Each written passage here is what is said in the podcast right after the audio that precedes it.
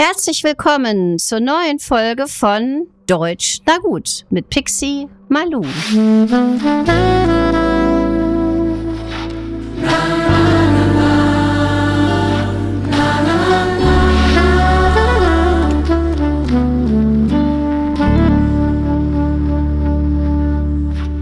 Heute möchte ich euch erzählen, wie wir Deutschen wohnen und warum.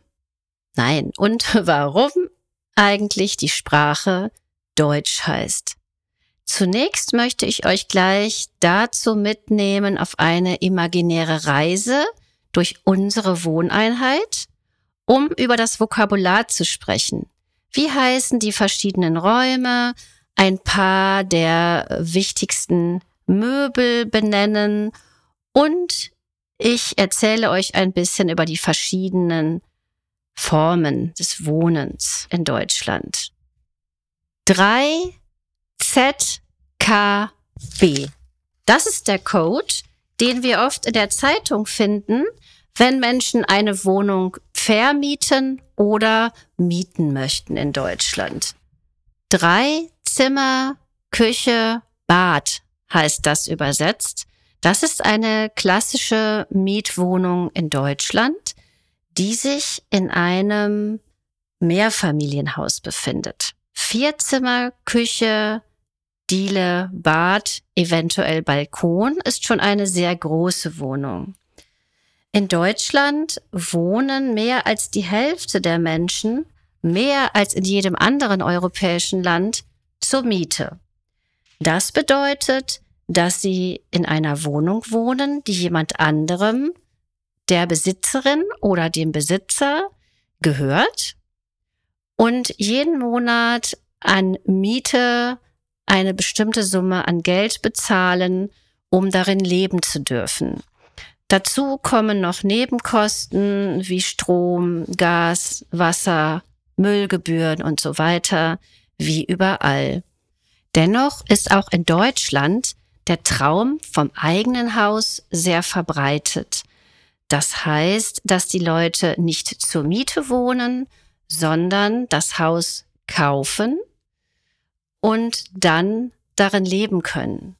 Die wenigsten Menschen können allerdings das Haus direkt bezahlen, sondern leihen sich Geld von der Bank und zahlen das monatlich zurück. Auch diese Regelung ist in verschiedenen Ländern nicht identisch. Es gibt verschiedene Konzepte, wie Banken ihr Geld zurückfordern. So ist es aber in Deutschland. Diejenigen, die ein Darlehen, so heißt das, einen Kredit aufgenommen haben, zahlen eine monatliche Summe an die Bank zurück. Dazu kommen Zinsen dafür, dass die Bank das Geld leiht, ausleiht und die laufenden Nebenkosten, die ich vorhin bei der Miete aufgerechnet habe, kommen auch dann noch dazu. Ja, wo wohnen die Menschen zur Miete oder in Eigentum?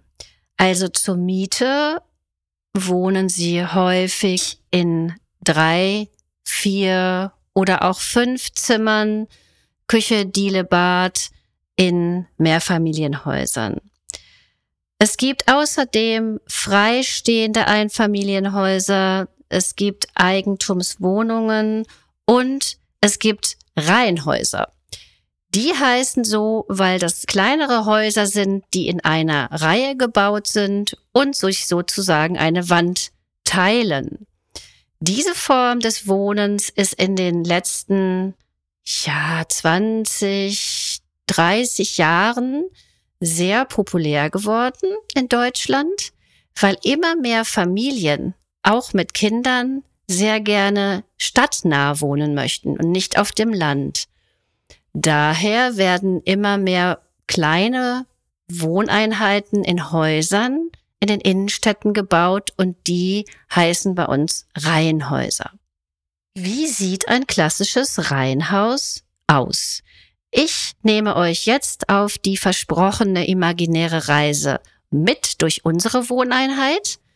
Das ist sehr Klischee, beispielhaft ein Beispiel, aber ihr könnt auch für andere Wohneinheiten, Wohnformen klassisches Vokabular mitnehmen für die Zimmer, die Etagen und auch Möbelstücke, die ihr wahrscheinlich immer mal wieder gebrauchen könnt, auch für Ferienwohnungen. Also, dort, wo ich in ein Haus hineingehe, ist die Haustür. Wo ich in eine Wohnung hineingehe, ist die Wohnungstür. Wenn ich durch die Eingangstür, durch die Haustür eines Reihenhauses gehe, stehe ich in einem Flur. Ja, und da entscheidet sich in den letzten Jahren immer Schuhe an, Schuhe aus. Es hat sich etabliert, dass in vielen Familien Tradition beziehungsweise dass es üblich ist, die Schuhe auszuziehen im Flur, damit wir die Räume der Menschen, die wir besuchen, reinhalten. Im Flur befindet sich meistens die Garderobe, um Mäntel und Jacken aufzuhängen, und ein Schuhregal oder ein Schuhschrank. Im Reihenhaus oder in größeren Wohnungen befindet sich oft direkt angrenzend an diesen kleinen Eingangsflur eine Toilette mit Waschbecken, meistens ohne Dusche. Stellt euch vor, ihr geht ein bisschen weiter und betretet den nächsten Raum. In den letzten 20 Jahren, in denen auch die Reihenhäuser generell sehr populär geworden sind, ist auch sehr beliebt geworden, in einem offenen Wohn- und Kochbereich zu leben. Das heißt, ich betrete meistens einen sehr offenen Raum, wo ich die Küche und das Wohnzimmer sehen kann. Die Küche ist der Ort, in dem wir kochen und backen und auch häufig gemeinsam oder alleine essen. In der Küche befindet sich ein Ofen zum Backen, ein Herd zum Kochen, ein Kühlschrank, um Lebensmittel zu kühlen und weitere Schränke für Geschirr, Besteck, Gläser und sonstigem Zubehör für die Küche. Ein Besteck besteht aus einem großen Löffel, einem kleinen Löffel, einer Gabel und einem Messer. Dann haben wir in der Regel einen mehr oder weniger großen Tisch und Stühle. An diesem Tisch wird gemeinsam gegessen und dort finden oft Familientreffen statt. Wenn wir weitergehen in das Wohnzimmer, finden wir dort in der Regel eine Couch. Die Couch ist das Lieblingsmöbelstück der Deutschen. Es gibt Studien, dass sich jeder Deutsche im Schnitt drei bis vier Stunden auf dieser Couch auffällt. Das ist natürlich ein sehr grober Durchschnitt. Es gibt Menschen, die es gar nicht schaffen, sich gemütlich auf die Couch zu setzen, weil sie sehr viel arbeiten. Es gibt aber auch Menschen, die sich sehr viel auf dieser Couch aufhalten. Auf jeden Fall steht die Couch als Symbol für Gemütlichkeit bei uns Deutschen. Im Wohnzimmer vor der Couch befindet sich oft ein etwas niedrigerer Tisch, ein Couchtisch und wir finden meistens Sessel. Häufiger finden wir im Wohnzimmer auch einen Fernseher, ein Fernsehgerät, ein Klavier, eine Gitarre oder andere Musikinstrumente, ein bisschen Spielzeug und auch eine Form von Schrank. Das kann eine Vitrine sein, zum Beispiel in der ich auch Gläser oder Gegenstände lager, die mir gefallen, die ich sehen möchte. Da ist oft eine Glastür drin oder ein sogenanntes Sideboard, ein englischer Begriff. Das ist ein niedriger, langer Schrank. Manchmal finden wir auch einen Kamin oder einen Ofen. Eine Feuerstelle also, an der wir uns im Winter schön aufwärmen können. Wenn wir dann von diesem Erdgeschoss die Treppe in die erste Etage gehen, befindet sich dort in der Regel das Badezimmer.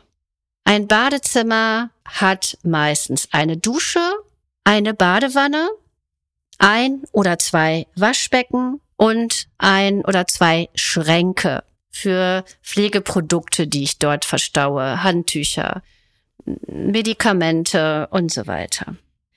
Außerdem befindet sich in der ersten Etage des Reihenhauses meistens ein Schlafzimmer für die Eltern und zwei Kinderzimmer. So ist es laut Bauplan eingezeichnet. Natürlich kann jede Familie auch individuell umgestalten, umformen, nicht tragende Wände verschieben, Zimmer tauschen und so weiter. Ich rede hier wirklich von dem klassischen Grundriss. In den Schlafzimmern und Kinderzimmern befindet sich der Kleiderschrank. Dort befinden sich Betten und im Kinderzimmer natürlich auch Spielzeug und eventuell ein Schreibtisch.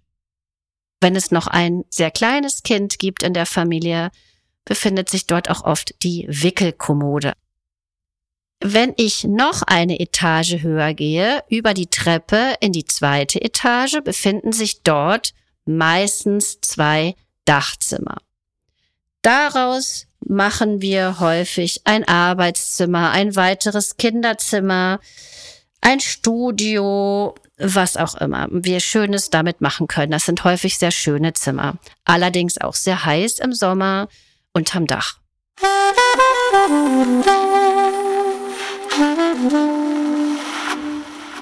Ja, zu Beginn habe ich euch angekündigt, dass ich zum Schluss auch noch etwas dazu sagen möchte, warum die deutsche Sprache Deutsch heißt. Im Englischen heißt Deutsch German. Die Deutschen heißen The Germans und die Sprache heißt German. Im Italienischen heißt Deutschland Germania. Die Deutschen heißen I Tedeschi. Die Sprache heißt Tedesco. Im Französischen heißt Deutschland Allemagne. Die Deutschen heißen Les Allemandes und die deutsche Sprache heißt Allemand. Und wir sagen Deutschland, die Deutschen und Deutsch. Was ist denn da los? Also erstmal kann man sagen, dass die Bezeichnungen der im Land lebenden Bevölkerung Deutsch, Deutschland und die Deutschen Endonyme heißen. Die Bezeichnungen der Menschen, die außerhalb des Ortes leben, verwenden dahingegen Exonyme. Das sind Fachbegriffe.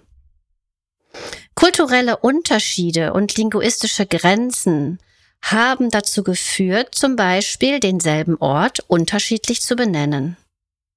Deutsch, die Deutschen, Deutschland hat sich entwickelt aus dem althochdeutschen Tiot, Thiot, über das mittelhochdeutsche Djutsch oder auch Tiutsch und das Volk waren die Diotisk.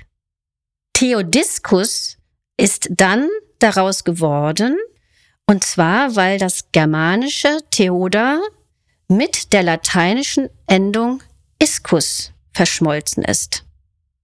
Da kann ich schon ein bisschen erkennen, welche Ähnlichkeit zu Deutsch, aber auch Tedeschi zu erkennen ist. Deutsch ist dann im Laufe des Sprachwandels daraus geworden. Germanien, Germany und so weiter kommt aus dem Lateinischen und bezog sich bei den Römern auf verschiedene Volksstämme, die nördlich des römischen Imperiums lebten und bedeutet zusammenhängende Völker. Les Allemands stammt von den Alemannen ab. Das war ein Völkerstamm, der sich zwischen Rhein und Donau angesiedelt hatte und aus der Bedeutung wie alle Menschen, alle Mann kommt. Diese Bezeichnung möchte die Verbindung mehrerer Stämme betonen. Was ich sehr schön finde, ist, dass die deutsche Sprache Deutsch heißt, weil die Bedeutung ist von den Menschen, die Sprache der Menschen für die Menschen. Natürlich sind das nur sehr grobe Anhaltspunkte. Es geht um Sprachwandel, Grenzverschiebungen, geschichtliche Entwicklungen und Völkerkunde. Aber so habt ihr einen kleinen Überblick bekommen, warum wir Deutsch sprechen, in Deutschland leben und die Deutschen heißen. Zum Schluss habe ich noch ein kleines Spiel für euch überlegt. Und zwar habe ich ja am Anfang eine Reise durch eine Wohneinheit gemacht mit dem Ziel, dass ihr das Vokabular in Bezug auf Wohneinheiten wiederholt oder lernt. Ich bitte euch jetzt, diese Folge noch einmal anzuhören und aufgrund der imaginären Reise in eurer Vorstellung dieses Haus, diese Wohneinheit zu erstellen und aufzuzeichnen. Zeichnet die drei Etagen eines typischen deutschen Reihenhauses und geht damit das Vokabular nochmal durch. Ganz viel Spaß dabei und bis zum nächsten Mal. Tschüss, eure Pixie Malu.